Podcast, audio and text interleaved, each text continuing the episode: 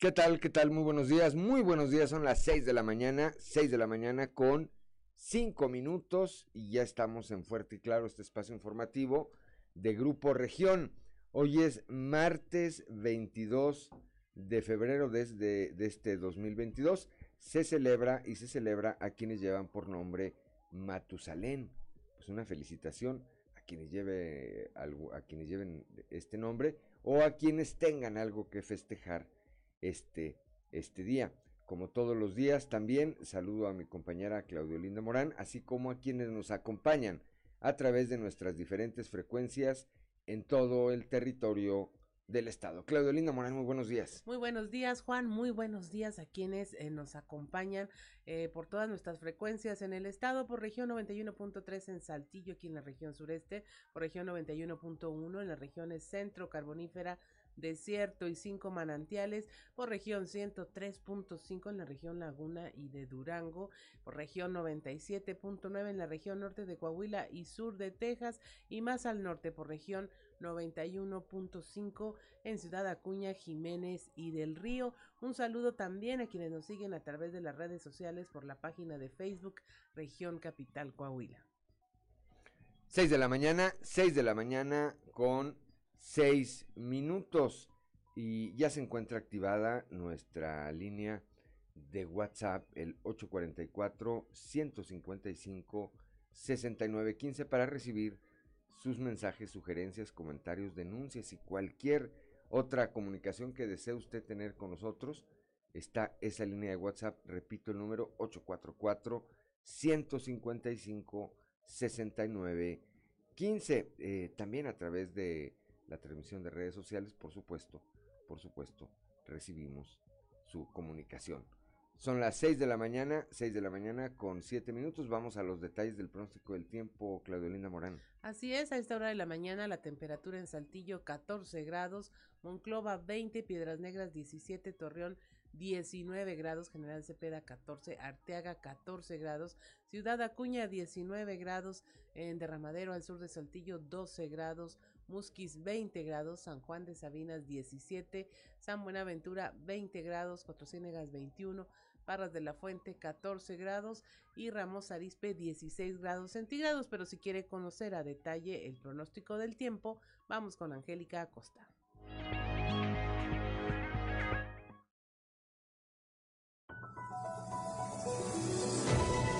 El pronóstico del tiempo con Angélica Acosta.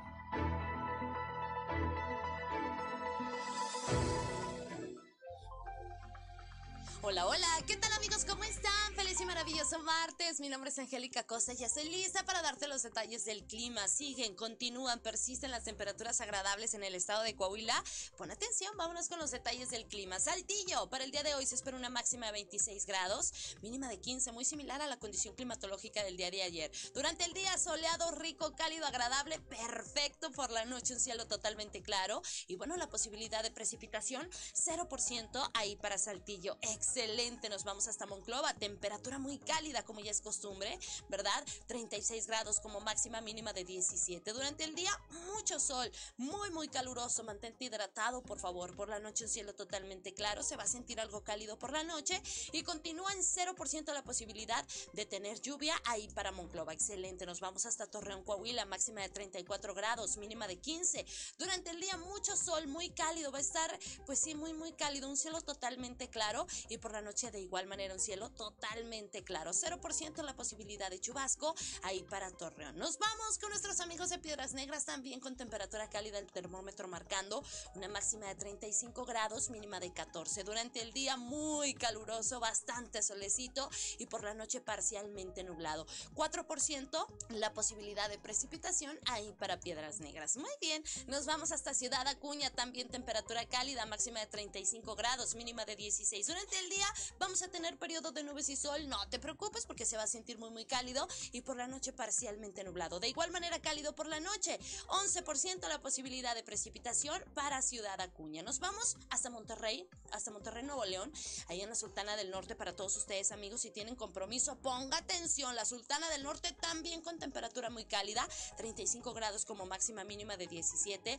Durante el día mucho sol, ¿eh? muy muy cálido. Mantente hidratado, por favor. Por la noche de igual manera predomina el cielo claro, también va a estar cálido por la noche y bueno, la posibilidad de precipitación 1%. Eso es para Monterrey, Nuevo León. Ya escuchaste, siguen las temperaturas cálidas, siguen las temperaturas agradables. Feliz y maravilloso martes. Buenos días.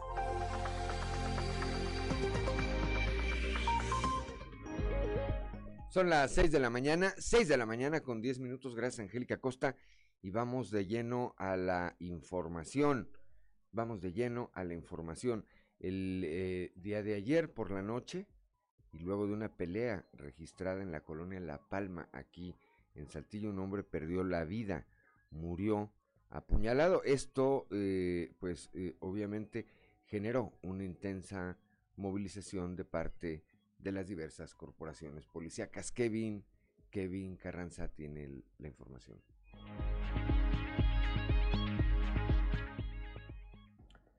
Luego de una pelea registrada en la colonia La Palma, un hombre perdió la vida de varias apuñaladas, por lo que se registró una intensa movilización por diversas corporaciones policíacas.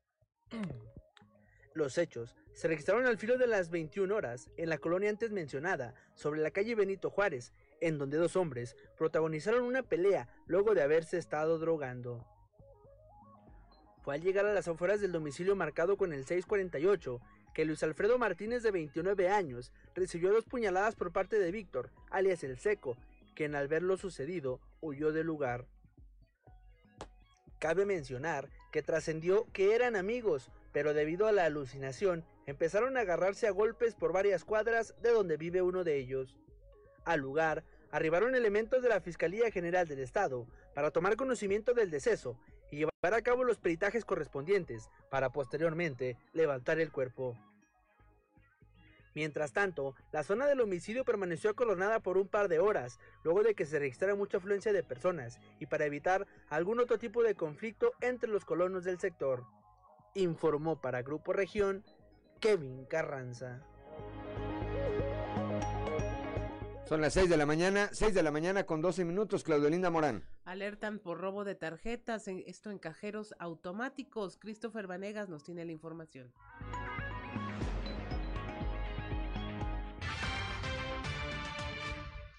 A través de redes sociales, se dio a conocer un video en donde un saltillense alerta de un dispositivo que retiene las tarjetas en los cajeros automáticos. Específicamente, esto ocurrió en el cajero de Banorte de la sucursal Victoria. Sin embargo, esta modalidad para el robo de tarjetas ya se ha presentado en otras partes del país, por lo que hacen un llamado para estar alerta ante esta situación y no ser víctimas de un delito. Fue por medio de un Facebook Live que un habitante de la ciudad reportó que uno de los cajeros de dicha sucursal había retenido su tarjeta, pero que tras varios intentos logró recuperarla. Además, que de acuerdo con el video, él no fue el único joven que sufrió esta situación durante ese día. Además, en este video se muestra un dispositivo que estaba montado sobre la ranura para introducir la tarjeta, que es de misma forma de la entrada que los usuarios utilizan, por lo que difícilmente estos logran percatarse de esta estafa. Esta modalidad es la primera vez que se presenta aquí en la ciudad. Sin embargo, en entidades como la Ciudad de México, Guadalajara, Monterrey y San Luis Potosí ya se había informado de esta manera de robo y clonación de tarjetas. Debido a esto, se recomienda revisar los cajeros automáticos antes de introducir la tarjeta para no ser víctimas de un delito y en caso de cualquier irregularidad, reportarlo al banco y a las autoridades competentes. Para Grupo Región informó Christopher Vanegas. Son las 6 de la mañana, 6 de la mañana con 13 minutos allá en la región carbonífera.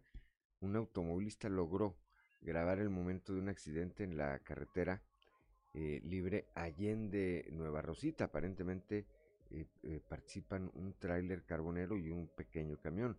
Uno de ellos quedó volcado sobre la carretera y las autoridades informaron, las autoridades informaron que no hubo personas lesionadas, solo daños materiales. Afortunadamente, fíjense que, eh, pues qué, casualidad que en el momento en que va grabando ahí este conductor que posteriormente subió estas imágenes a las redes sociales se registra, se registra ese percance que, repetimos, afortunadamente, afortunadamente no dejó eh, lesiones ni pérdidas humanas. Son las 6 de la mañana, 6 de la mañana con 14 minutos. Claudio Linda Morán. Choca personal de la Fiscalía de Zacatecas en Saltillo. Kevin Carranza nos informa. Durante la tarde de este lunes, se registró un aparatoso choque protagonizado por personal de la Fiscalía General del Estado de Zacatecas en las inmediaciones del centro metropolitano, causando conflicto entre los afectados y caos vehicular. Fue al filo de las 16 horas, sobre la calle Carlos Avedrop, en donde la camioneta de la marca Toyota Siena, en la que viajaban los fiscales del vecino estado, le quitó el derecho de paso a una camioneta tipo Tornado que transportaba un negocio de pizzas. Por fortuna, el accidente no dejó personas lesionadas. Sin embargo, los fiscales comenzaron a ponerse agresivos con los afectados al punto de casi llegar a los golpes. Al lugar, arribaron elementos de tránsito municipal para tomar conocimiento del hecho y calmar a los involucrados para posteriormente se realizara la reparación de daños ocasionados. Informó para Grupo Región Kevin Carranza. Son las 6 de la mañana, 6 de la mañana con 15 minutos. Para quienes nos siguen en las redes sociales, esto va a ser un deleite. Y a quienes nos acompañan a través de la frecuencia modulada, se los vamos comentando. El día de ayer en el ecoparque de Monclova, un matrimonio que andaba paseando en estas eh, pequeñas lanchas, pues sufrió un percance. La lancha se comenzó a hundir. La lancha se comenzó a hundir y eh, pues no está hondo, esa es la realidad. Y hubo un momento en que la señora tuvo que bajarse, se bajó de la lancha para eh, estirarla y llevarla hasta el lugar en donde el señor se tuviera la oportunidad de bajarse sin mojarse. Este, estas imágenes fueron tomadas ahí por algunos, eh, por algunas personas que estaban en ese momento en el ecoparque. No sé si se escucha el audio para escuchar.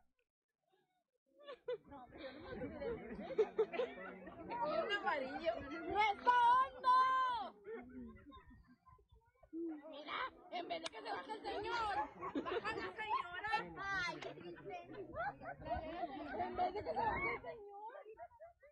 En vez de que se baje el señor, dice, no, pues la señora se bajó y decían, esto es amor, esto es amor del bueno. Son las 6 de la mañana, 6 de la mañana con 17 minutos. Claudio Linda Morán. Una persona perdió la vida al intentar ganarle el paso al tren en San Pedro. Víctor Barrón nos tiene la información.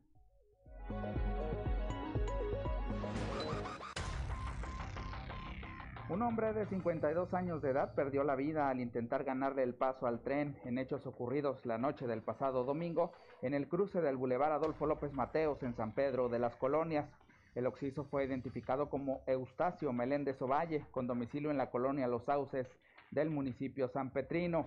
Autoridades informaron que el fallecido tripulaba una camioneta Mazda color gris, la cual fue destrozada debido al impacto de la pesada máquina del tren. Asimismo, se dio a conocer que el conductor habría intentado cruzar las vías cuando el motor de su vehículo se apagó y así tuvo lugar la inevitable embestida. Paramédicos y cuerpos de rescate arribaron al lugar para auxiliar al hombre, quien fue trasladado a un hospital de la región, donde momentos después dejó de existir.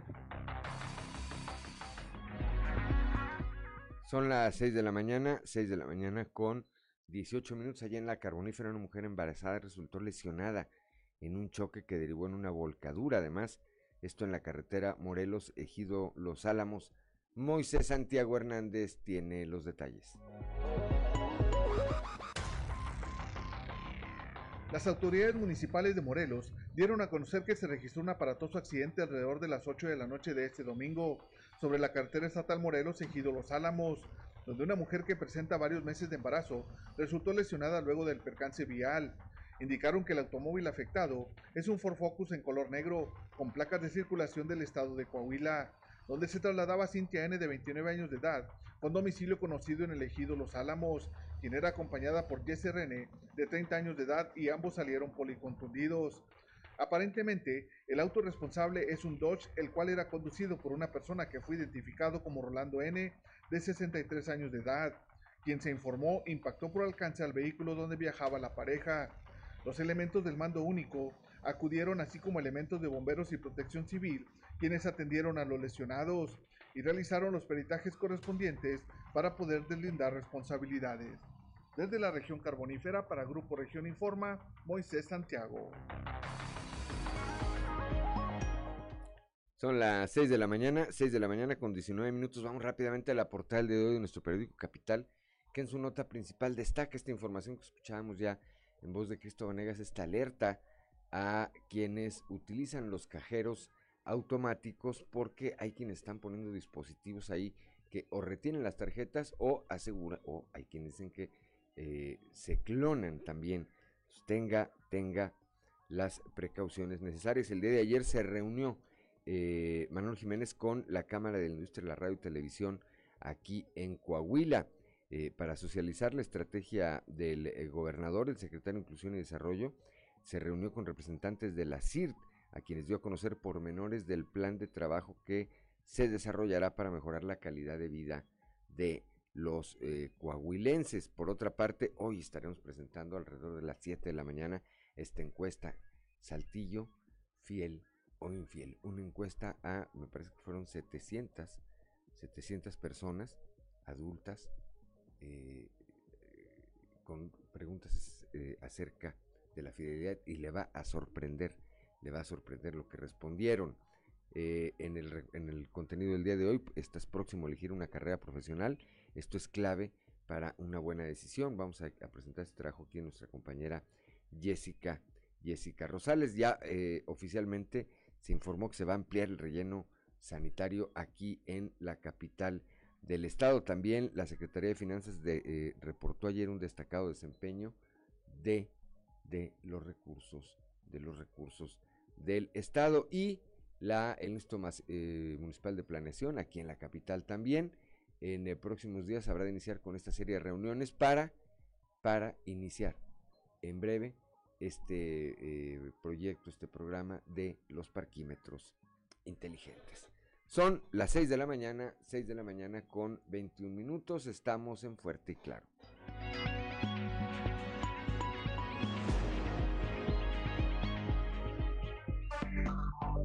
Enseguida regresamos con Fuerte y Claro. Seguimos en Fuerte y Claro.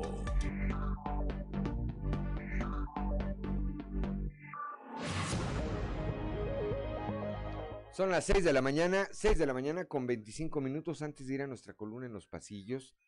Eh, enviamos un saludo a don Joel Roberto Garza Padilla, que desde muy temprano se reportó ya aquí con nosotros como todos los días. El mensaje de hoy dice, la vida tiene muchos motivos para estar triste, pero tiene más para estar alegres. Y la frase, eh, la frase, la cito de manera textual, dice, todos pueden seguir la corriente, pocos enfrentarla. Pues normalmente son más los que van todos en la misma dirección que quienes de repente hacen o actúan de manera diferente y muchas veces ahí está la razón. 6 de la mañana, gracias a don Joel Roberto Garza Pedía, 6 de la mañana con 26 minutos, vamos a los pasillos.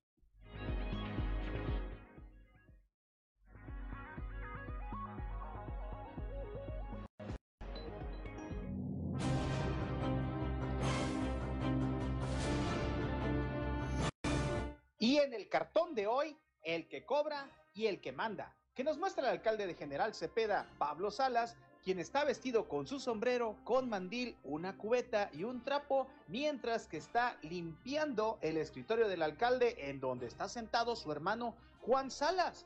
Y Pablo nos comenta, el que cobra soy yo, a lo que Juan Salas nos dice, y el que manda soy yo. Largo y tendido platicaron el día de ayer el fiscal anticorrupción Jesús Homero Flores Mier y el alcalde de Ramos Arizpe, Chema Morales. La charla, cuentan algunos comensales, se vio en inmejorables términos y fue alrededor de un suculento desayuno al norte de la ciudad. En Internet hay muchos momentos épicos. Considero que este es uno de ellos. Regresando a la civilidad que se vio durante la reciente visita del presidente AMLO a Coahuila y específicamente a Ramos Arizpe, Habrá que decir que quien también demostró que las ideologías diferentes pueden convivir fue la diputada por Morena, Laura Francisca Aguilar Tavares, que lo mismo saludó a funcionarios municipales, estatales y hasta al propio gobernador Miguel Riquelme, a quien al término del evento acompañó hasta su vehículo. Quien no vino y dejó esperando a varios de sus fans fue el subsecretario Ricardo Mejía Verdeja, a quien se le acabó la gira en Ciudad Juárez y de ahí voló hacia la Ciudad de México, lo que permitió que el senador Guadiana se paseara como la figura de Morena en el evento, ya que ni Reyes Flores apareció por ahí y corren varias versiones al respecto. Una que aseguran que no fue requerido y otra que sí fue, pero que no lo dejaron entrar. Eso no me lo esperaba. Quien se ha visto muy activa en cruceros y calles de Saltillo es María Bárbara Cepeda, que junto con la Comisión de Seguridad ha estado realizando acciones de proximidad social, hablando con los automovilistas sobre la importancia de respetar los límites de velocidad y las reglas viales. Además, se ha caracterizado por tener intervención en temas del día a día, que sabe trabajar con sectores juveniles, de liderazgo en las colonias y empresariales, entre otros, pero eso sí, siempre muy cercana a la gente. Son las 6 de la mañana, 6 de la mañana con 29 minutos. Vamos rápidamente a un panorama informativo por el estado, pero antes a un resumen de la información nacional. Reporta Salud una reducción del 44% de casos de COVID en una semana. Van al menos 315 mil defunciones reconocidas por las autoridades. En Michoacán, el párroco de Aguililla pide al ejército que garantice la paz, lo anterior ante la llegada de las Fuerzas Armadas para expulsar a los grupos criminales del Estado. El padre de Aguililla, eh, Gilberto Vergara García, dijo que la población no espera solamente que las Fuerzas Armadas hagan presencia, sino que también garantizan la paz en esta región. El Mijis está vivo y se encuentra en Nuevo Laredo, asegura su esposa. A más de dos semanas de su desaparición, Miriam Martínez, esposa de Pedro Carrizales, el Mijis, aseguró que el ex diputado está vivo y que su última ubicación conocida es en Nuevo Laredo, Tamaulipas. Encuentran sin vida a la diputada federal del PT, Celeste Sánchez Romero. Ella eh, estaba en, un, en, en, en, Durango. Ahí la legisladora de 32 años había participado como ponente en el foro de la reforma eléctrica el pasado 18 de febrero. Aún no se difunden las causas de su fallecimiento. Finalmente, colectivos de buscadoras encuentran osamentas en fosas en Tlajomulco, Jalisco, una brigada de búsqueda nacional en la que participan colectivos de familiares de la Ciudad de México, Baja California, Sonora, Michoacán, Puebla y Jalisco, encontró sin apoyo alguno de las autoridades a las que pidió colaboración restos humanos de al menos dos personas en una fosa clandestina. Y hasta aquí la información nacional. 6 de la mañana con 31 minutos vamos con Leslie Delgado que tiene esta historia se cumplen 15 años de la desaparición de Daniel Cantú. El este 21 de febrero se cumplieron estas, estos eh, 15 años desde que fue visto por última vez en Ramos Arispe. Leslie Delgado, muy buenos días. Buen día, informando desde la ciudad de Saltillo. Este 21 de febrero se cumplieron 15 años de la desaparición de Daniel Cantú, quien fue visto por última vez en el municipio de Ramos Arizpe. A lo largo de este tiempo, su madre, la señora Diana Iris García, no ha dejado de buscarlo, primero de manera individual y ahora de manera colectiva con Fundem, acompañada de otras madres que también han sufrido la desaparición de su hijo. Es por eso que la tarde de este lunes entre trofeos y medallas acompañados de veladoras, agua y rosas, integrantes del colectivo recordaron a Daniel Iris Cantú a 15 años de su desaparición. A continuación, escucharemos la información. Hoy estar aquí para mandarle las buenas vibras a mi hijo Daniel, para juntar todas nuestras esperanzas, nuestros abrazos y nuestras miradas para decirle que lo estamos, aún lo esperamos, aún lo buscamos a 15 años de, de que lo desaparecieron Resistimos y está prohibido olvidar. Quiero leer unas palabras que, que escribí. Dice, 15 años sin saberte, 15 años sin sentir tu abrazo, mi güero hermoso. Queda prohibido no sonreír a los problemas, no luchar por lo que quieres, abandonarlo todo por miedo, no convertir en realidad tu sueño. Es una frase de Pablo Neruda. A 15 años se dicen fácil, pero es toda una vida sin saber de tu paradero, sin tener verdad ni justicia. Sin embargo, tus hermanos y yo tu madre no hemos dejado de buscarte y de esperar noticias tuyas. Sin embargo, aún no lo logramos. Pareciera que remamos contra corriente, damos un paso y nos retroceden dos. Agradezco la intervención y deseo que tengan un excelente día. Son las 6 de la mañana, 6 de la mañana con 33 minutos, Claudio Linda Morán. Quedó en el aire la petición escrita que pretendía hacer la iniciativa privada del presidente de la República con la intención de solicitar la declaratoria de emergencia económica en la región centro. José Arellano y el alcalde de Monclova, Mario Dávila, el primero presidente de la Unión de Organismos Empresariales en la región, afirmaron que no lograron tener un acercamiento con él y tampoco pudieron hacerle llegar esta petición.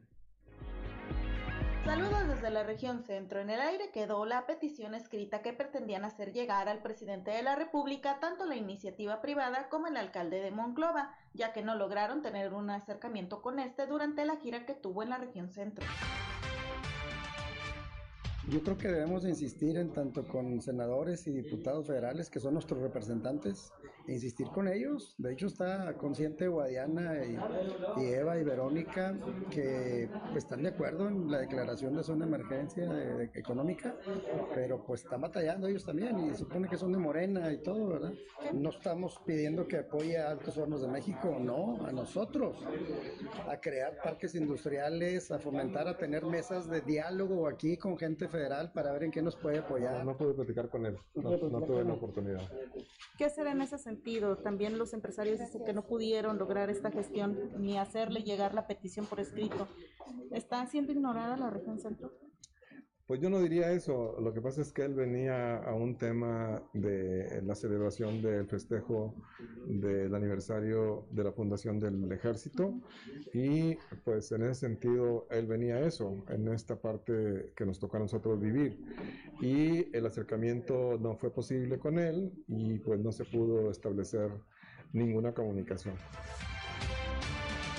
José Arellano, presidente de la Unión de Organismos Empresariales, y el alcalde Mario Dávila de Monclova indicaron que habrían preparado un escrito en donde solicitaban la declaratoria de emergencia económica para la región. Sin embargo, no lograron presentársela al presidente de la República ni tampoco lograron hacérsela llegar. Ambos aseguran que no quitarán el dedo del renglón. Saludos desde la región centro para Grupo Región Informa, Guadalupe Pérez.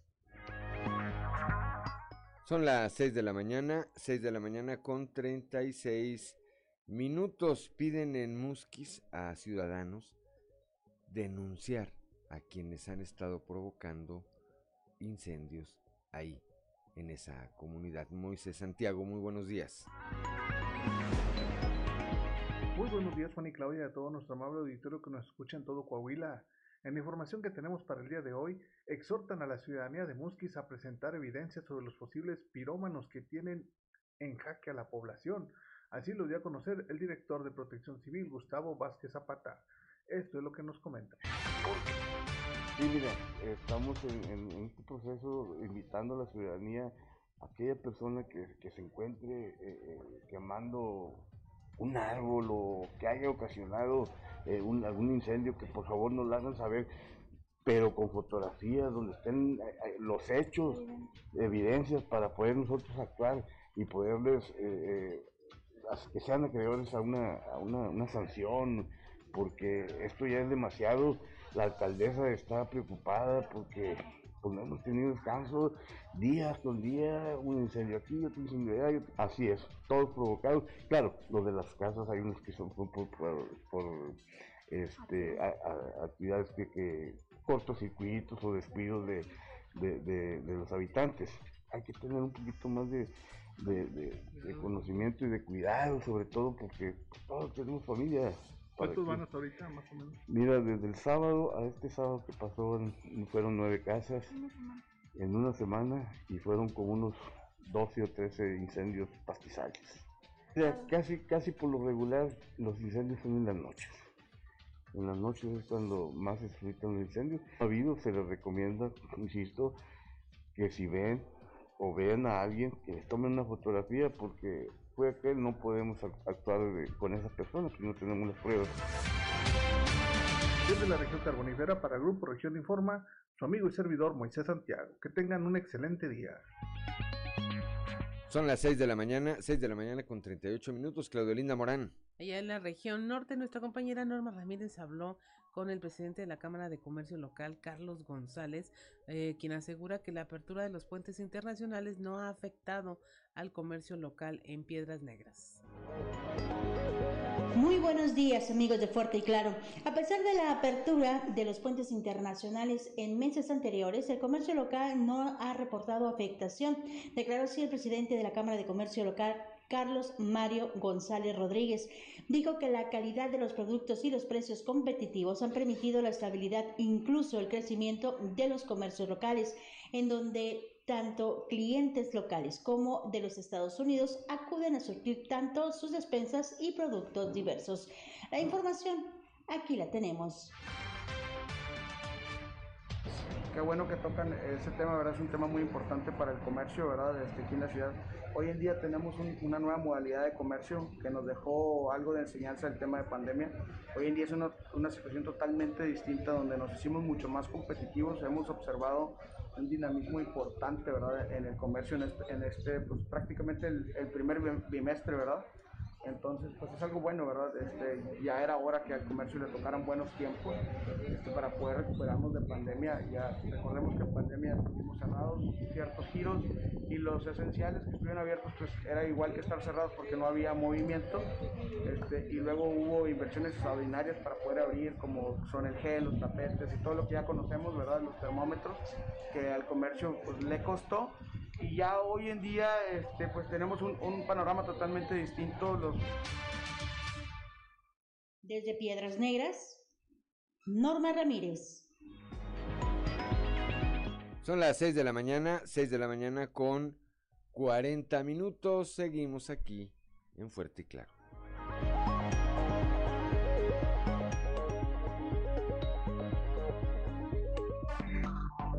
Enseguida regresamos con Fuerte y Respiratorias.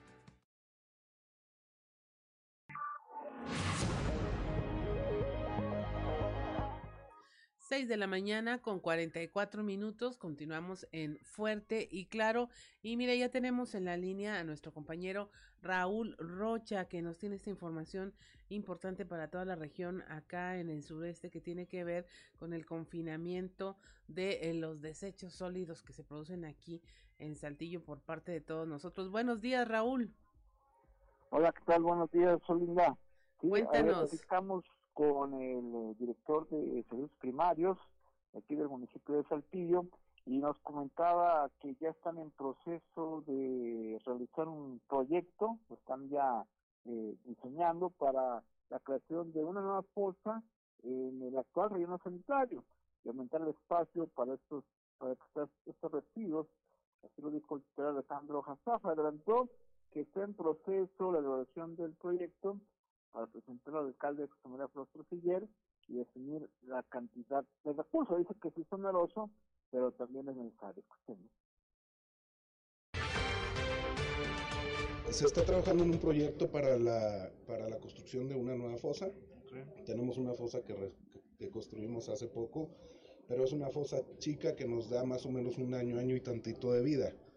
Ya se está trabajando en un proyecto con el alcalde para la nueva construcción de una fosa. No sé de qué tamaño va a quedar, la verdad es algo costoso. Eh, vamos, a, vamos a checar con el alcalde la disponibilidad de recursos para esta obra y, y, pues bueno, empezarla a hacer lo más pronto posible. Nada más de Saltillo, nada más de Saltillo, este, ahí recogemos 700 toneladas diarias. Tenemos eh, la capacidad para este año, este año y un poquito del que entra, por eso es importante empezar ya la construcción de otra fosa. Ahí mismo en ese. Ahí mismo en el, en el relleno sanitario, sí es. Este es un, un contrato que, que viene desde el 2012, 11, si no me recuerdo, este, donde todas las, las, las celdas o todas las fosas que se hagan se tienen que concesionar a esta empresa para la extracción del biogás. 6 de la mañana con 47 minutos, pues una buena eh, noticia para la región, Raúl. En, en, este relleno sanitario, pues siempre ha habido esfuerzos este, para poder eh, cambiar la forma en que se confinan los desechos, hay ahí creación de energía, hay maneras en que estos depósitos de basura pues tienen que ser amigables con el ambiente y este es uno de esos esfuerzos más. Sí, así es. Al parecer ahí hay una hay un espacio de nueve hectáreas eh, libres para ser utilizados, pero esto se podría unir eh, a lo que ya también está ahí en proyecto, que será otro relleno sanitario, será una, una, una construcción ya más adelante, más, más aterrizada, como parte de este eje, este programa de, del trabajo del nuevo, de la nueva administración municipal, que denominada el eje Ciudad Verde, ¿no? Donde ahí también se aplicarán todo este tipo de esquemas de, pues, de, de desechos, eh, de optimizarlos, pues, en ese sentido, y pues que sea de una forma más amigable, como bien lo indicas, ¿no? Así es, Raúl. Pues muchas gracias por tu reporte. Que tengas una excelente jornada. Igualmente, Olenda. Son las 6 de la mañana con 48 minutos y pues ahí tiene, pero mire, todos los esfuerzos de las autoridades serán infructuosos si como ciudadanos pues no aprendemos las reglas básicas de reciclar, reutilizar, todos los desechos que producimos, pues para que se ocupe menos lugar y haya necesidad, mm, eh, una menor necesidad de tener estos espacios donde ya es de confinamiento, es decir, las cosas que no se vuelven a utilizar, los desechos tóxicos que generamos todos, pues ahí están y cuando podemos impulsar más una cultura de eh, reciclaje, de reutilizar, de reusar, las tres R's que nos enseñaron en el kinder o en la primaria. Las tres R's, ¿verdad? 6 de la mañana, 6 de la mañana con 49 minutos, gracias a Raúl Rocha. Y vamos ahora hasta la Perla de la Laguna, ya con Víctor Barrón. Se está blindando, se está blindando ya eh, esta frontera que hay entre Coahuila y Zacatecas. Esto, por supuesto, como parte de eh, la estrategia de seguridad, pero, pero acentuado por la situación que vive el vecino estado en materia de seguridad. También Víctor Barrón tiene los detalles. Muy buenos días, Víctor. Juan, muy buenos días y también para Claudia y a nuestros amigos de Fuerte y Claro. Así es, pues el día de ayer en la región Laguna, el gobernador Miguel Ángel Riquelme Solís se refirió a esta situación complicada, Juan, donde pues Zacatecas lamentablemente todos los días es noticia, ¿no? Por la cuestión de la inseguridad y bueno, eh, eh, la gente los habitantes de aquella entidad así lo manifiestan en las redes sociales. Vemos una cuestión pues realmente seria que conmociona a la sociedad mexicana. En ese aspecto, bueno, pues el gobernador Miguel Riquelme eh, eh, comentó acerca de las acciones que se siguen implementando en los puntos de colindancia con aquella entidad. Menciona el eh, mandatario estatal que pues si bien esto no es nuevo, se sigue fortaleciendo esta estrategia y ya vienen más acciones. Juan, escuchemos parte de lo que comentó ayer aquí en Torreón el gobernador Miguel Ángel Riquelme Solís. Coahuila previene el efecto cucaracha. Ya estamos nosotros desde hace algún tiempo en la estrategia que pudiera afectar eh, cualquier llegada del ejército a combatir en los estados de Zacatecas el crimen, Nuevo León o Tamaulipas, porque tienen operativos y en ese sentido, pues se corre el riesgo de que vengan a dormir o, de que traten de ingresar a nuestro estado o de que quieran venir a vivir tranquilamente a nuestra entidad. Los operativos son permanentes en Coahuila. Estamos, pero ahorita ya tenemos algún tiempo muy alertas dentro de los puntos de colindancia con Zacatecas. Me parece que es Mazapil y Concha del, del los que tenemos nosotros ahí operativos de manera permanente y con el helicóptero de manera intermitente. Ahí se ven claramente dónde están camionetas, dónde están circulando.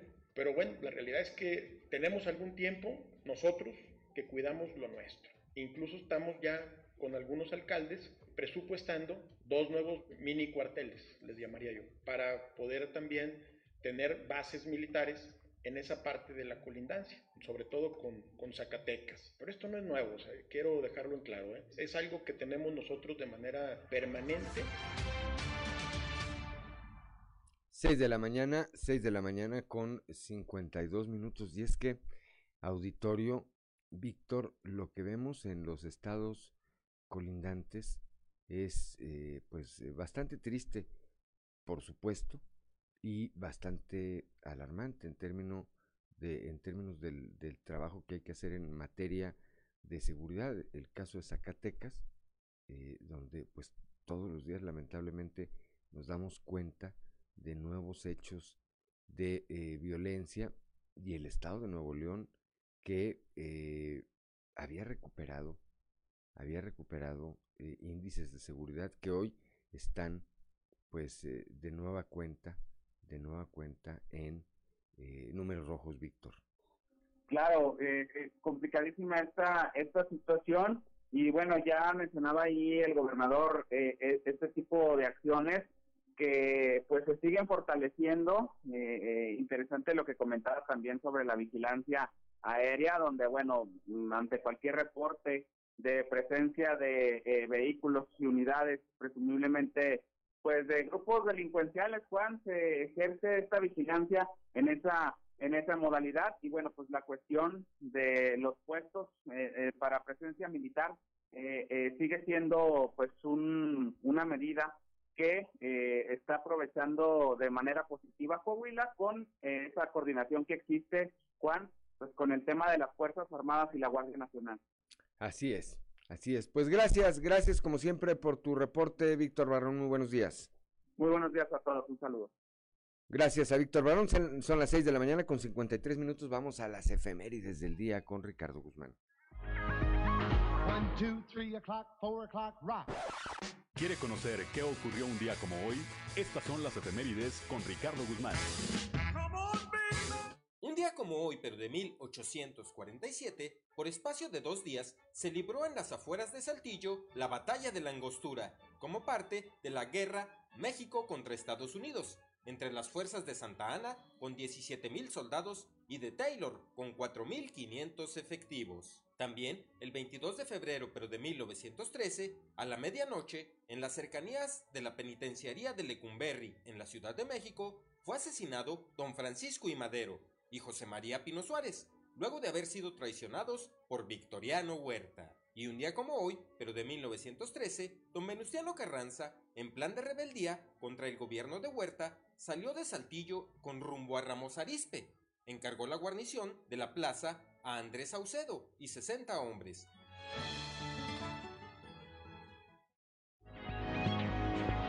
Son las 6 de la mañana, 6 de la mañana con 55 minutos. En un momento más vamos a estar platicando con Natalia Cepeda de Consultoral sobre esta encuesta de la fidelidad. Entrevistaron a 700 saltillenses aquí y arroja esta encuesta resultados bastante, bastante interesantes. Vamos a platicar también con Diego del Bosque, el dirigente estatal de Morena, y con Gerardo Aguado, el secretario, el nuevo secretario general del Comité Directivo Estatal del Partido Acción Nacional.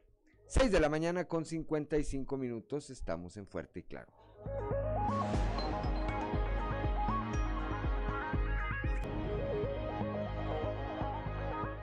Son las 6 de la mañana, 6 de la mañana con 59 minutos. Ya está aquí Natalia Cepeda de Consultoral, con quien vamos a platicar de esta encuesta que se aplicó en Saltillo. Saltillo, fiel o infiel. Natalia Cepeda, muy buenos días. Así es, Juan. Buenos días, Claudia. Buenos días y al auditorio, por supuesto, también. Efectivamente, realizamos este sondeo Saltillo fiel o infiel. ¿Cuántos entrevistados? 700 saltillenses y Hombres y a diferencia, mujeres. sí, a diferencia de las encuestas anteriores, en esta ocasión lo hicimos con mayores de 30 años. Con mayores de 30 Así años. es. Claudiolina Morán. Así es, y bueno, se encontró ahí eh, buenos, interesantes hallazgos. Eh, me llamó mucho la atención que solamente el 43% de los entrevistados quiso responder a la pregunta de si ha sido infiel o no, y el 54% dijo no, no he sido infiel. Pero la de, que- ese de 43, ese 43. de ese 43%, Así es. el resto se quedaron mudos Sí. ante Sí. la pregunta. Pase a la siguiente pregunta. Pase a la siguiente sí. pregunta. Ajá. Y de ese 43% que respondió, 54.3% dicen que no han sido infieles y 45.7% dicen que sí. Así es, pero el 95% dice que conoce a alguien que lo ha sido. que ha sido infiel. Sí.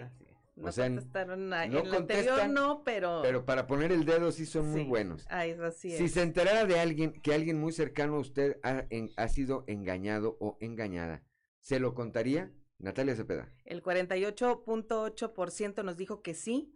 Eh, no sé, contestó el 37.2% y solo el 14% dijo que no, que no contaría si sabe que alguien ha sido engañado. Somos chismosillos. De acuerdo a esta encuesta, de acuerdo, de acuerdo a esta encuesta, para usted, ¿cuál es el entorno más propicio para que se genere una infidelidad? Claudio Linda Morán. Eh, me llamó mucho la atención que hablan de la interacción en las redes sociales.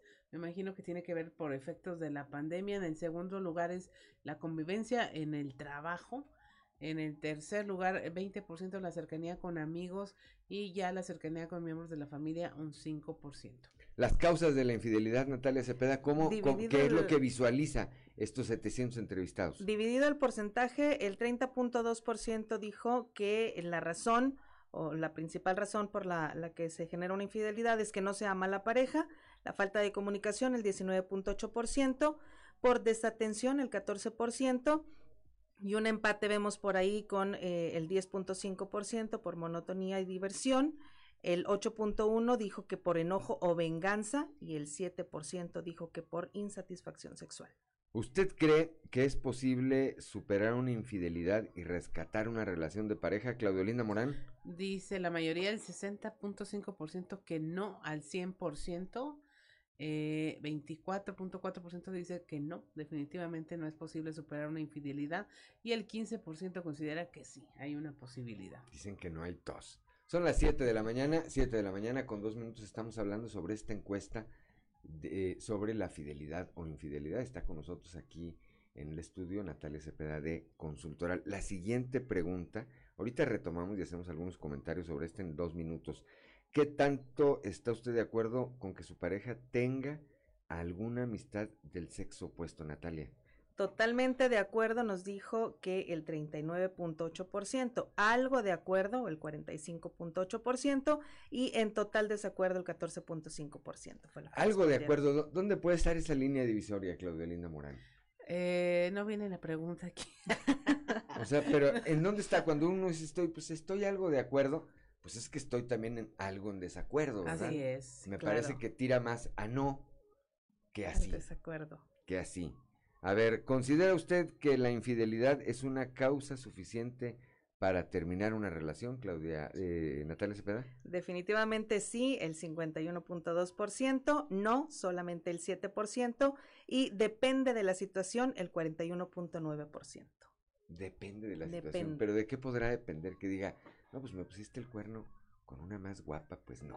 O más joven, más o, jo- o a o lo más mejor, fea, o a lo Pues mejor, entonces no hay problema, ¿verdad? sí justifico porque, pues bueno, yo estaba ausente o alguna cosa así, ¿no? Así es. Ah, justamente como sabía que Natalia iba a traer este tema, ayer estaba viendo ah, algunos apuntos interesantes y decían, por ejemplo, que los celos, que hay que ver si son celos o no eh, por el tema de la infidelidad y dicen, es que los celos pueden ser envidia. Eh, miedo al abandono y la otra es una posesión. Esa sí es la, el, el- el celo enfermizo. Pero decían que muchas veces esto ti- tiene que ver con las parejas de, de que si puedes tener alguna amistad del sexo opuesto. Y dicen, si tú lo que tienes es celos de que vea a otra persona diferente a como te ve a ti, entonces lo que tienes es envidia. Y dije, ándale. No son celos propiamente, es envidia. Exactamente, envidia de que vean a la otra persona de una manera que no te ven a ti o que si te cuestionan que te vas con tus amigos o amigas y te las pasas bien, es decir, tengo celos de que no te quedes conmigo y la pases bien conmigo. Que Hay seas que, a, parte ver- a ver de. si la, a ver si la, al rato lo, lo maduramos, pero la, creo que vale la pena en una próxima entrega, no necesariamente tiene que ser la siguiente, pero hablar de los tóxicos y de las tóxicas, ¿verdad? Que es un término que tanto, que tanto se ha eh, socializado en eh, los últimos tiempos, porque ya va más allá de la plática con los amigos y las amigas, ¿no? Ya es tema de canciones y demás, ¿no? Y es que volvemos también a lo mismo, la apertura de las redes sociales han permitido muchísimas cosas, entonces sí, tóxico porque te veo en línea, porque hiciste un comentario, porque algo. Le diste un like. un me encorazona, alguna foto, alguna publicación o algo parecido. Así es. es todo un fenómeno, un, todo un fenómeno social que se ha acentuado a partir de las redes de las redes sociales.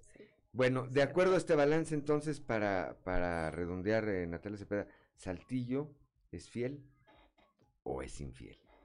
Pues si nos vamos con el 43% únicamente que contestó, pues ahí, ahí, ahí tenemos, eh, eh, genera la duda, ¿no? Porque pues, pues únicamente un problema. El 43% dijo sí, sí quiero contestar esta pregunta. Y de ese 43, el 45% dicen que sí. Que sí. Entonces podríamos irnos casi, casi al, al que sí es. A decir que somos una sociedad en, lo, en, en, la que este fenómeno se da o se conoce de manera muy generalizada. Sí, sí, sí, Bien. Siete de la mañana, siete de la mañana. Vamos a hablar con Diego del Bosque en un momento más. Son las siete de la mañana con seis minutos. Gracias, Natalia Cepeda. Muchas gracias, este, Claudia. Me parece, repito, muy interesante, eh, sobre todo a partir de que este fenómeno, creo yo, se ha acentuado con el tema de la pandemia y con el tema de las redes sociales. Sí, muchísimo. ¿Verdad? Digo que somos fieles, somos leales, nada más que nos gusta mucho chismear. De... También bueno, eso es otra. el chisme, ¿verdad? El chisme, claro. Bueno, pues si tiene usted algún comentario, eh, háganoslo al 844-155-6915 en nuestras redes sociales también. Ahí si tiene usted alguna pregunta, alguna eh, eh, sugerencia de algún tema que quiera que abordemos, como lo hacemos cada semana con Consultoral y eh, encuestamos a los ciudadanos de alguna ciudad en particular o a nivel estado, háganoslo, háganoslo saber y aquí vamos nosotros con todo gusto reflejando, reflejando ese, ese sentir ciudadano. Siete de la mañana, siete de la mañana con siete minutos. Gracias, Natalia Cepeda. Gracias, Juan. Claudio Linda Morán, eh, bueno, vamos a platicar, vamos a ver si logramos establecer comunicación con el eh, dirigente estatal de Morena, con Diego del Bosque, que el pasado sábado el pasado sábado, después de que se dio esta visita presidencial, pues tuvo un percance, venía él con un grupo de eh, militantes de su partido, venían de allá de la ex hacienda de Guadalupe, y sufrieron un eh, percance eh, aquí por el Boulevard Colosio y el Boulevard Carranza, me parece que a esa altura fue esta carambola, en donde, de acuerdo a lo que hasta hoy se sabe es que él y quienes lo acompañaban fueron afectados de esta carambola. Sin embargo, llamó la atención que en las redes sociales eh, eh, se comenzó a difundir que él había sido el culpable y que incluso podría haber estado en estado inconveniente. El propio eh, Diego del Bosque hizo una pequeña transmisión ahí a través de sus redes para aclarar para eh, puntualizar sobre el tema y esa era la intención de platicar de platicar el día de hoy con él pero no no podemos establecer comunicación verdad no podemos establecer comunicación con el dirigente estatal de Morena que repetimos el pasado sábado ahí está ya en la línea tenemos apenas eh, unos minutos tenemos apenas unos minutos para platicar con él. Son las 7 de la mañana, 7 de la mañana con 9 minutos. Tenemos un par de minutos para platicar con Diego del Bosque, el dirigente estatal de Morena. Y recapitulo rápidamente, además de apreciarle y agradecerle a Diego del Bosque que nos haya tomado esta comunicación. El sábado pasado, después de esta visita presidencial, Diego, eh, sufre usted junto con quienes venían un percance vehicular y pues se comenzaron a difundir ahí eh, versiones en las redes que me parece que no están apegadas a la realidad. Decían que venía usted en estado inconveniente y que había sido usted el causante de este percance y ese era el interés de platicar con hoy, eh, eh, hoy, hoy eh, eh, con usted para que nos eh, diga su versión. Diego, muy buenos días. Buenos días, te mando un abrazo y gracias por el espacio y saludos a, a toda la gente que nos está escuchando. ¿Qué fue lo que pasó, Diego? Eh, bueno, pues eh, veníamos, como bien dices, de del evento ahí en, en la hacienda, ex hacienda Guadalupe. Este, hay unos puentes de Carranza, casi altura de Colosio. Entonces, pues ya se, estaba pesadito el tráfico. Es- estábamos incluso arriba del puente detenidos por la fila de vehículos. Y eh,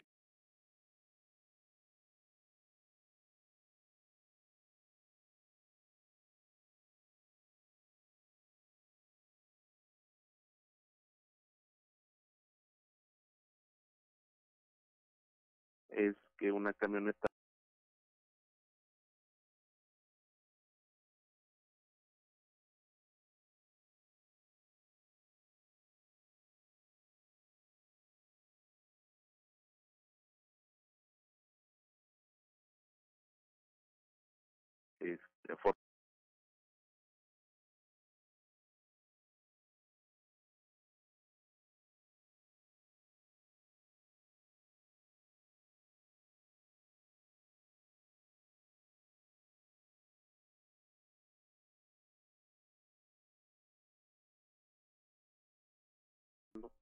no les pasó nada, no tuvieron ahí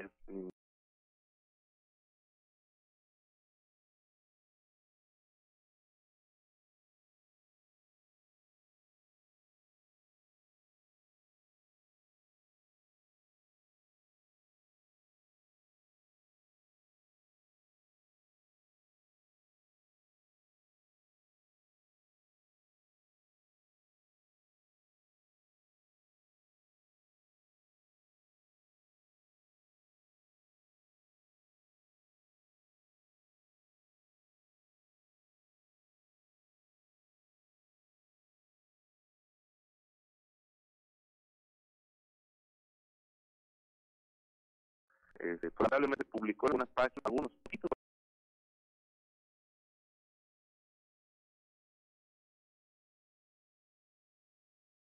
Antes de despedirlo, le pido ya 30 segundos, ya era esto.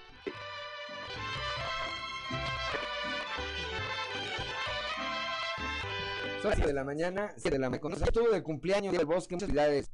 Gracias, gracias, gracias. Un abrazo para todos. Le apreciamos mucho que nos haya tomado esta comunicación, Diego, y seguramente más adelante estaremos muy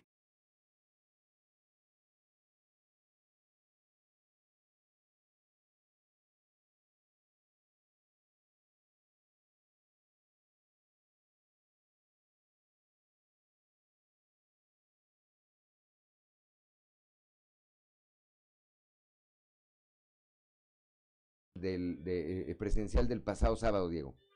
Con gusto, claro que sí. Muchas gracias, muy buenos días. Abrazo. Abrazo, 7 de la mañana, 7 de la mañana con 13 minutos. Bueno, pues ahí está aclarado ya, Claudia.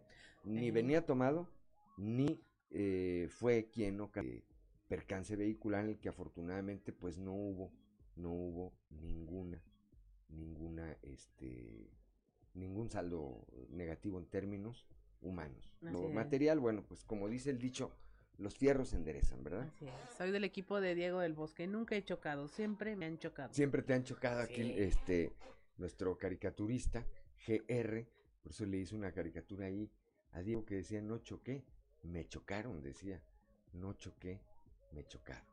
Son las 7 de la mañana, 7 de la mañana con 14 minutos. Eh, rápidamente, pues tenemos 6 minutos.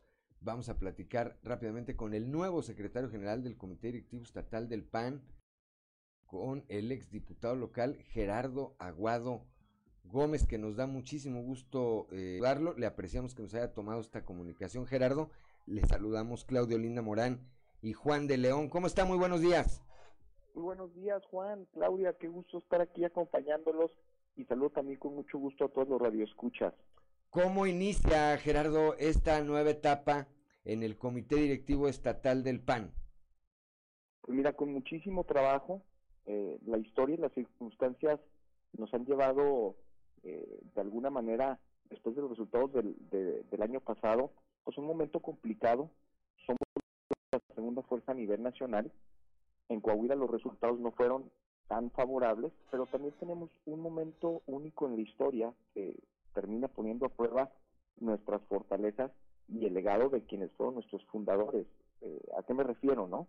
A ver, como te decía, a nivel nacional somos la principal fuerza de oposición, somos un partido con estructura, con legalidad, con democracia interna, somos un partido que, que tiene un padrón de militantes serio, formal, institucional, transparente, somos un partido que ha sido oposición en el Congreso, en el Senado, que, que, le ha plantado la cara a los abusos, excesos de, López Obrador.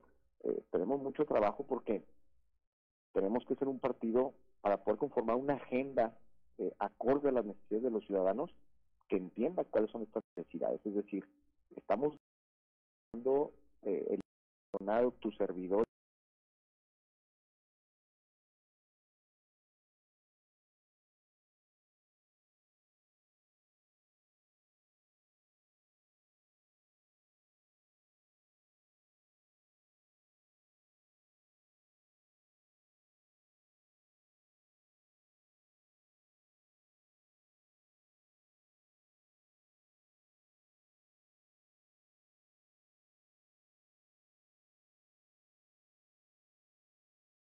manera puede organismos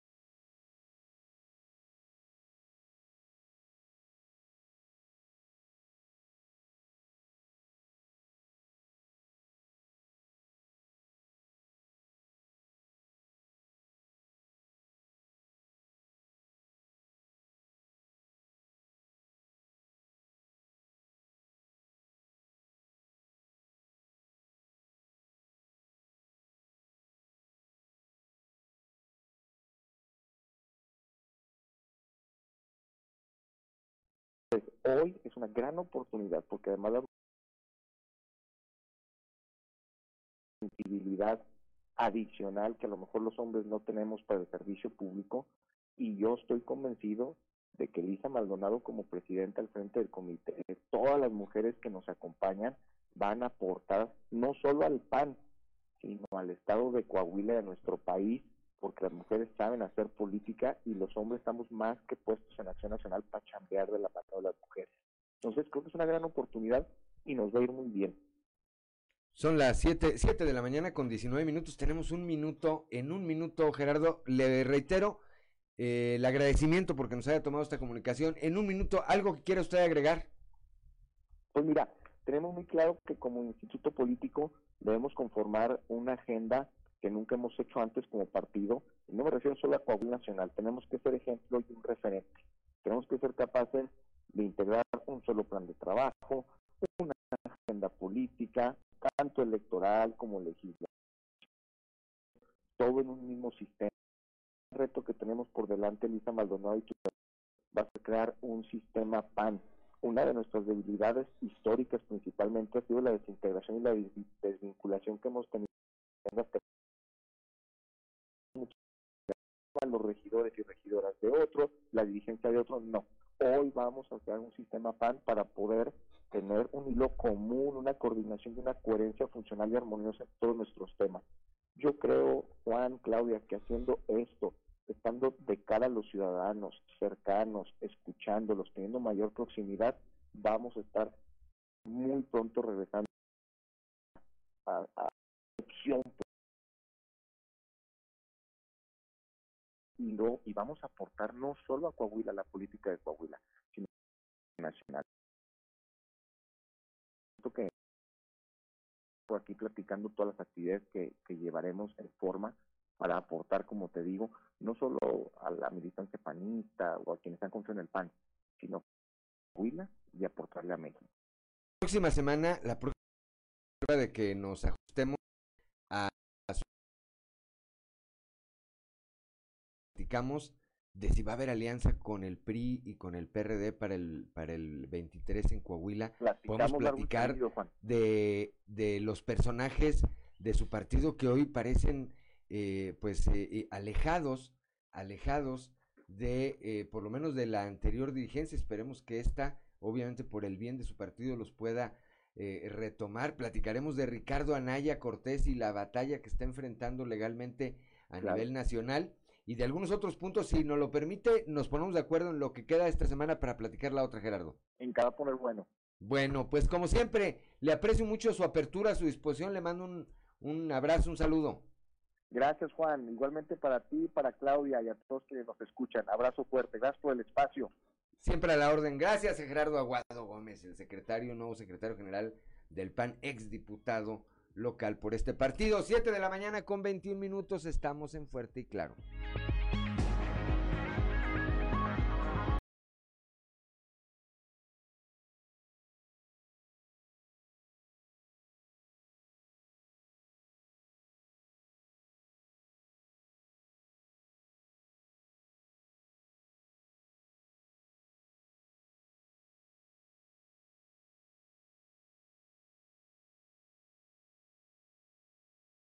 Muy buenos días. Se fue Toño Zamora. Se le acabó el saldo de su amigo Kit. No, se crean. eh, algún, algún problema en la comunicación. En un momento, en un momento vamos a retomar esta, esta comunicación que tenemos todos los días, todos los días con, con Toño. Con Toño Zamora. Ya está en la línea telefónica, Toño Zamora.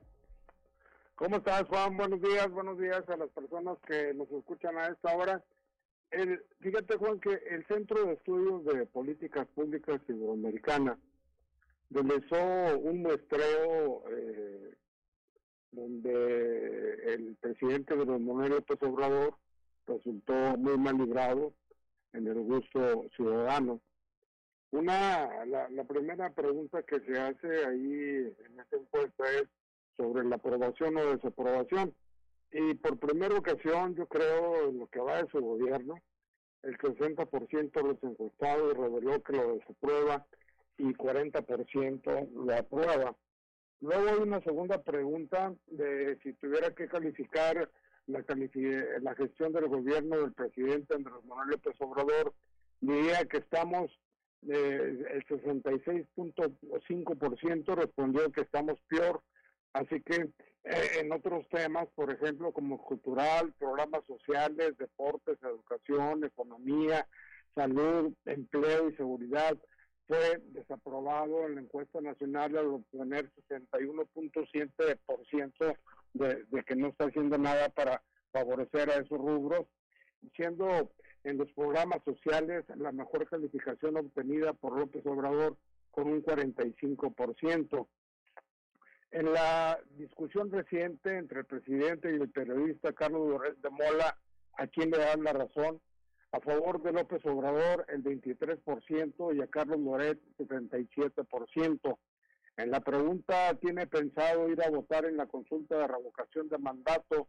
El 51.7% de los encuestados dijo que sí, 32.5% que no y 15.8% aseguró no saber todavía. Aquí la pregunta fue en este sentido. Supongamos que está decidido a votar en la consulta de revocación de mandato. ¿Por qué opción votaría? Por ratificarle el mandato 35.9% y por, por no revocarle el, el, el mandato sería de 64.1%. Eh, por otro lado, Juan, en otra encuesta sobre la aprobación de los presidentes municipales de las capitales del país, el alcalde de Saltillo, Chema Frausto Siller, se encuentra en el top 10 con la mejor aprobación ciudadana. Creo que está en el número 6 y bueno, pues en dos meses de gobierno parece que, que Chema Frausto sigue, va bien y tiene, todo, eh, tiene la aceptación y la aprobación de los saltillenses, Juan. Sí, estábamos viendo estas, eh, estas dos encuestas de las que hablas. Y bueno, pues son encuestas, son, eh, como todos sabemos, las encuestas son una fotografía del, de algún día, de algún momento, de alguna circunstancia en particular, ¿verdad? Sí. Este, me parecen, me parecen interesantes. Habrá que ver ahora que venga esta, este ejercicio democrático, la revocación de mandato, creo que vale la pena guardar estas cifras de las que hablabas tú en esa primera encuesta y ver si se consolidan o si eran simplemente una encuesta, eh, una imagen del día y los resultados son diferentes. Pero vamos a estar atentos, Toño, de este como de muchos otros temas. Así es, Juan. Gracias, Toño. Muy buenos días. Hasta mañana. Son las 7 de la mañana. Gracias, Toño Zamora. 7 de la mañana con 30 minutos. Y es que, eh, pues luego son engañosas. Yo no descalifico evidentemente a ninguna de las empresas serias que se dedican a este tema de las encuestas, pero también eh, no, no dejo de ver, no sé si coincidas conmigo Claudia, que son fotografías del, del día. En el momento en que alguien te marca por teléfono, pues quién sabe si estés ocupada, si estés enojada, si estés contenta, y creo que en eso se puede basar tu respuesta, ¿verdad? A lo mejor tú calificas muy bien a un gobierno eh, municipal, no hablemos necesariamente de aquí, de cualquier gobierno, en cualquier municipio de este planeta. Y a lo mejor es un gobierno que está haciendo las cosas bien, pero si dos minutos antes de que te marcaron, te caíste en un bache, en el único bache que había en la ciudad, pues difícilmente vas a hablar bien como puede ser al revés, ¿verdad? 7 de la mañana, 7 de la mañana con 31 minutos, ya está en la línea telefónica nuestro compañero y amigo Osiris García. Osiris, muy buenos días. ¿Cómo estás vos? ¿Cómo están todos por allá en la cabina? Muy bien, aquí andamos, este, pues eh, logrando la semana, Osiris. Pues es demasiado temprano para andarse quejando, pues apenas es martes. Apenas es martes, pero bueno, pues ya es casi viernes, Osiris. No, ya en mi corazón sí es fin de semana. De hecho, ya no sé ni qué día digo. ha sido este, una semana de, verdaderos periplos, como dices tú. Pasando del, pasando de lunes, pasando de lunes a las 3 de la tarde, ya casi todo es viernes, Osiris. No, ya el lunes 3 de la tarde te puedo echar un clamato. Pues. Ya es permitido, ¿verdad? En Augures ya, este, el siguiente fin de semana. Muy bien, ¿qué tenemos, qué tenemos este martes, Osiris? Pues hablo desde el ego, ¿no? Quiero platicar una, una pequeña reflexión que hice acerca de, este elemento de los seres humanos que es el ego, ya lo platicaba un poco Freud, pero sobre todo en la, cuestión de los políticos, porque no tenemos no hay un político que tenga, o que sin ego, con esteroides, la verdad. Los muchas de las energías de los personajes eh, estos, o sea, los políticos, son gastadas eh, en aparecer en medios de comunicación y luego construyen su imagen pública como de supuestos virtudes altruistas o de tipo académico y técnico que según según los estándares sociales son buenos para ejercer la administración pública o para el desarrollo de, leyes en toda la sociedad y que sea más justa y, o, que busque la perfección. Pero, como decía el libro de Eclesiastes, vanidad de vanidades, es vanidad, ¿verdad? Según, según eh, Aristóteles, eh, fíjate hasta dónde me el ser humano es un, son un animal, un animal cívico que tiende, obviamente, por naturaleza a vivir en, sociedad, no es como por una virtud natural de preservación de la especie. Y, en esa construcción se vuelven eh, necesarios, hay que decirlo, aquellos que administran y toman decisiones que afectan la vida de otros, son los líderes políticos. Y luego sí vamos a transitar figuras que se encumbran pues, supuestamente encarnar esos valores virtuosos y hacen hasta lo imposible por congraciarse con la con el vulgo, con nosotros, el lumpen proletariado. Los bailes, otros inventan si según ellos pedagogas que invierten en redes sociales, en promover su imagen, algunos dilapidan recursos públicos sin dádivas eh, convertidos en, en programas clientelares. Y a esa gente cautiva terminan llamándole muy usanamente la estructura.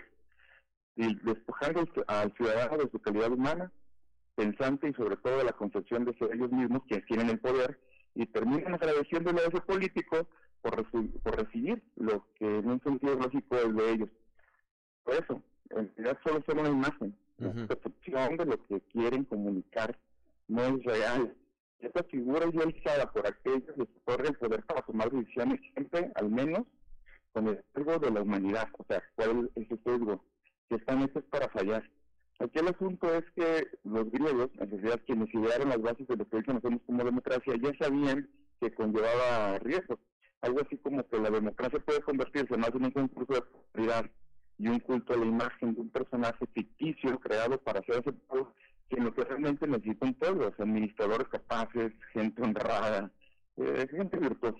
La mejor forma de conocer a un ser humano, de hecho, eh, decía alguna vez por ahí, que dándole poder la historia está plagada de ejemplos de gente que es amada por el pueblo y que les otorgó poder pensando en su honestidad y en su incorruptibilidad, que al final terminó enloquecida, cortando cabezas, algunos literalmente, o destrozando las instituciones y finanzas de su pueblo, que para cuando finalmente vio la verdadera cara del ser humano detrás de esa máscara, pues ya era, ya era demasiado tarde.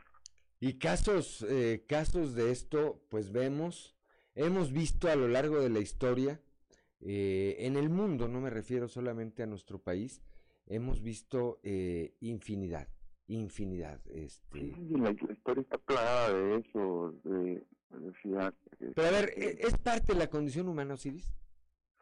según, eh, según Maquiavelo, sí. por ejemplo, yo me, remito porque es muy, eh, e-, es muy difundido este ejemplo es, eh, hay quienes lo consideran todo un ejemplo. Eh, el expresidente Mujica, que dicen, oye, es un hombre que llegó en eh, pobre a la presidencia y salió pobre de la presidencia.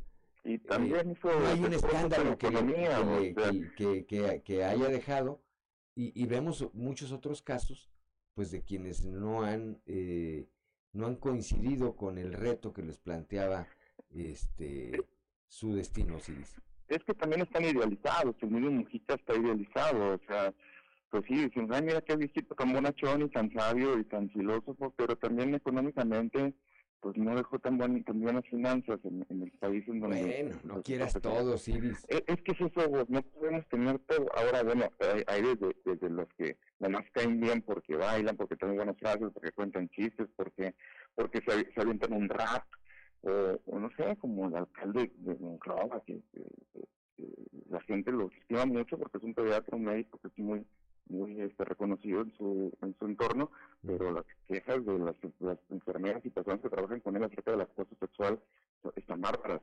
Entonces tienes todo este tipo de, cosas, pero porque la gente no ve en realidad el ser humano como es, sino esta imagen idealizada de lo que ellos quieren proyectar. Sobre todo, sobre todo, a ver, porque Ah, eh, yo coincido contigo. Hay en algunos momentos en que algunos eh, servidores públicos, algunos gobernantes y algunos líderes también incluso de otra naturaleza, como los líderes religiosos, llegamos exactamente a idealizarlos y nos olvidamos que son tan seres humanos como, eh, como todos nosotros, Osiris, y que están con toda esa posibilidad de cometer errores o de caer en tentaciones como estamos, repito, cualquier ser humano. Sí, sí, incluso el presidente de la República, mi nombre es Manuel, la gente lo tiene idealizado como estar incorruptible, pues luego vienen este tipo de escándalos como de su hijo y dices, ah, caray, entonces eh, sí somos como los de antes, porque se ven exhibidos en sus naturalezas humanas, la preservación de su, de su prole, la, preservación de sus privilegios, eh, este, garantizar de cierta manera que que van a estar bien económicamente sobre eso. Y pues en el discurso están bien construidos estas imágenes, ¿verdad? Pero ya en el ejercicio del poder, pues la historia termina siendo otra. Es que el poder los cambia y, y decías tú, citabas una frase que si querías conocer a alguien realmente, le dieras poder, ¿verdad? Sí, hay otro que dice que si quieres de entrar a alguien que Sí, ¿verdad? O también préstale dinero a alguien y ahí te vas, ahí te vas a dar cuenta.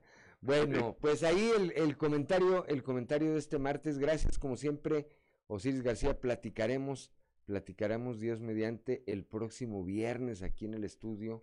Guitarra, guitarra en mano. con el chungo, con la sátira, con la ironía. Como marca el manual. Sí, señor. Gracias, Osiris García. Ten un buen día. Igualmente, un abrazo. Son las 7 de la mañana, 7 de la mañana con 39 minutos. A ver, lo comento aquí porque pues hay mucha gente que lo conocemos. Hace alrededor de 5 horas, hace alrededor de 5 horas, eh, nuestro compañero comunicador, Milton André Martínez, subió un mensaje en sus redes sociales donde dice, me han clonado mi WhatsApp. No caigan en extorsiones, están pidiendo dinero a mis contactos. Compartan, por favor. Y en un grupo donde estamos eh, eh, algunos representantes de los medios de comunicación, acaba de caer precisamente un mensaje de lo que parece ser el teléfono de Milton Martínez y dice, ocupo que me hagan un favor. Afortunadamente otro compañero periodista subió rápidamente la captura de, eh, de esta comunicación que hizo, repito, Milton Martínez hace cinco horas, advirtiendo que le habían clonado su WhatsApp. Entonces, si usted recibe un mensaje del teléfono de nuestro compañero eh, periodista Milton Martínez pidiéndole dinero, pues no es Milton Martínez, está clonado, está clonado su WhatsApp. 7 de la mañana, 7 de la mañana con 41 minutos, estamos en Fuerte y Claro. Y claro.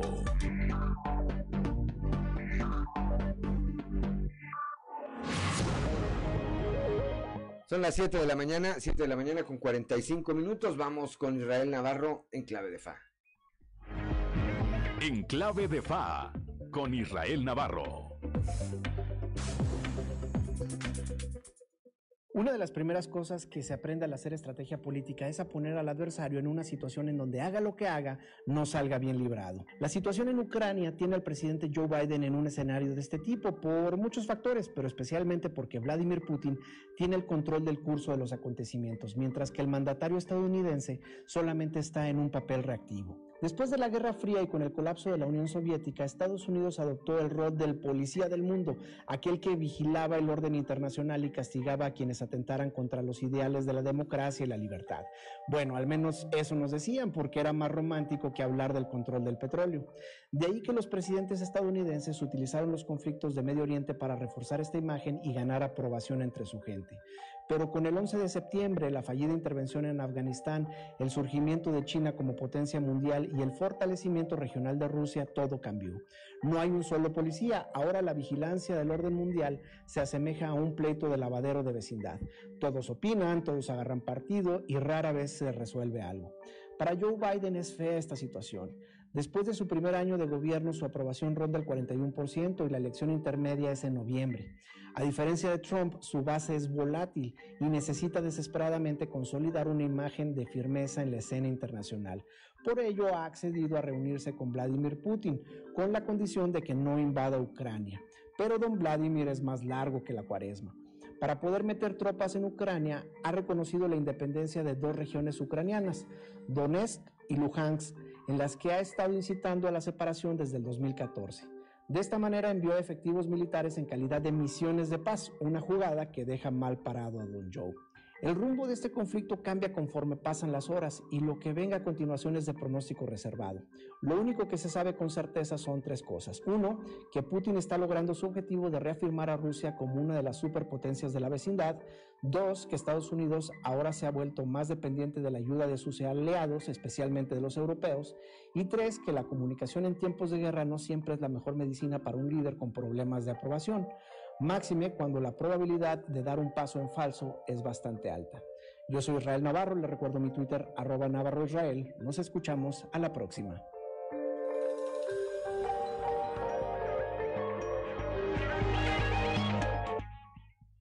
Son, gracias a Israel Navarro, como siempre, son las 7 de la mañana, 7 de la mañana con 48 minutos. Vamos rápidamente a un resumen de la información nacional. Reporta salud, reducción del 44% de casos de COVID en una semana.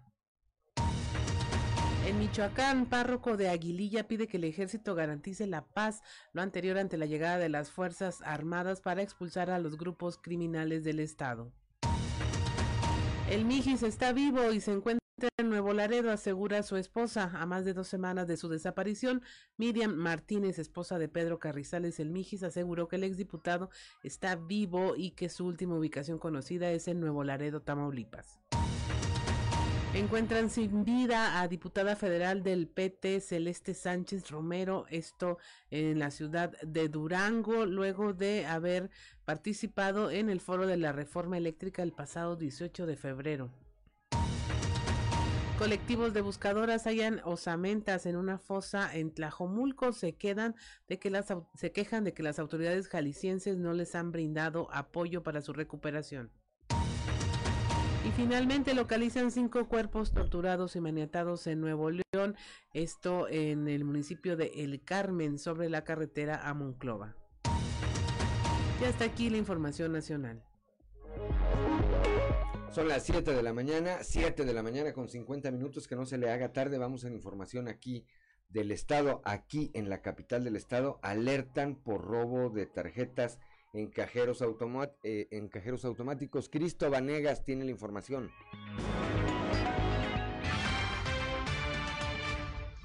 A través de redes sociales, se dio a conocer un video en donde un saltillense alerta de un dispositivo que retiene las tarjetas en los cajeros automáticos.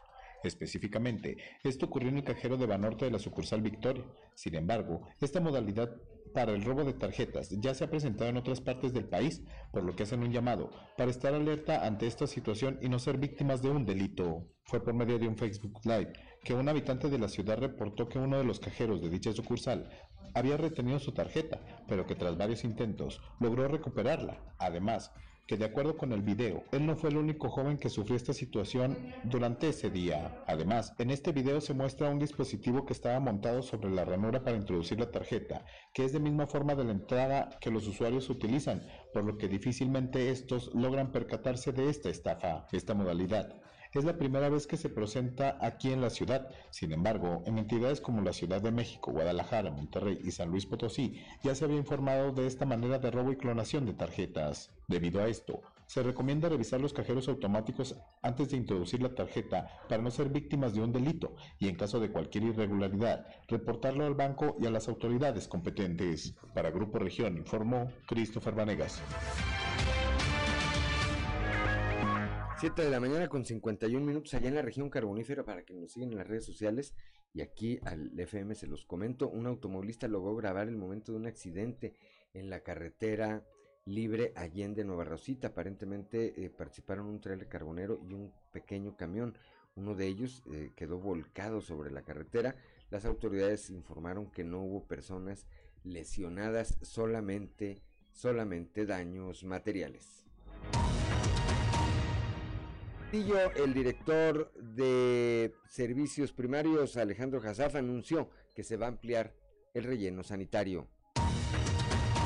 El día de ayer, desde la región lagunera, el gobernador del estado, Miguel Riquelme, eh, reiteró que la estrategia de seguridad para blindar a Coahuila incluye este blindaje eh, con estados como Zacatecas, en donde la situación de seguridad pues va a la baja.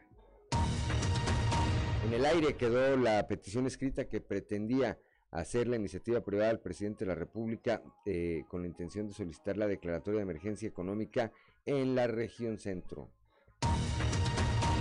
Hoy le presentamos, hoy le presentamos y le invitamos a que la consulte en las redes sociales de nuestro de Grupo Región esta encuesta Saltillo fiel o infiel, bueno, pues eh, cifras, cifras y respuestas pues bastante singulares por decirlo menos. El día de ayer, el día de ayer, el eh, secretario Manolo Jiménez Salinas se reunió, se reunió con integrantes de la Cámara de la Industria de la Radio y, y Televisión en Coahuila. Con ellos intercambió puntos de vista sobre el plan de trabajo que se va a desarrollar para mejorar la vida de las familias coahuilenses. La Secretaría de Finanzas reporta un destacado desempeño en revisión de la cuenta pública 2020 por parte de la Auditoría Superior de la Federación. A diferencia de otras entidades, Coahuila resultó con un buen desempeño administrativo en materia de recursos públicos por el manejo de 10 fondos federales. El día de ayer también el gobernador Miguel Riquelme supervisó la remodelación y rehabilitación del edificio de la Policía Estatal en la región Laguna. Aquí en la capital del estado, en reunión de gabinete, el alcalde José María Fraustro Siller y el DIF Saltillo, que preside la señora Beatriz Dávila de Fraustro, afinaron, afinaron la estrategia de trabajo a favor de la población más necesitada en las áreas urbana y rural.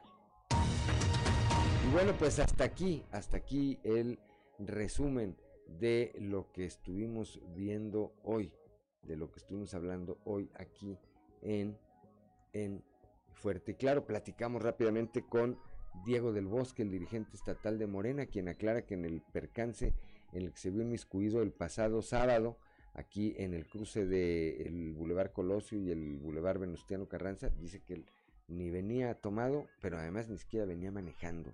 Aclara, también platicamos con Gerardo Aguado Gómez, el nuevo secretario general del Partido Acción Nacional. Vamos a platicar con los dos la próxima semana. Dice Gerardo Aguado que sí tiene su partido una agenda de género.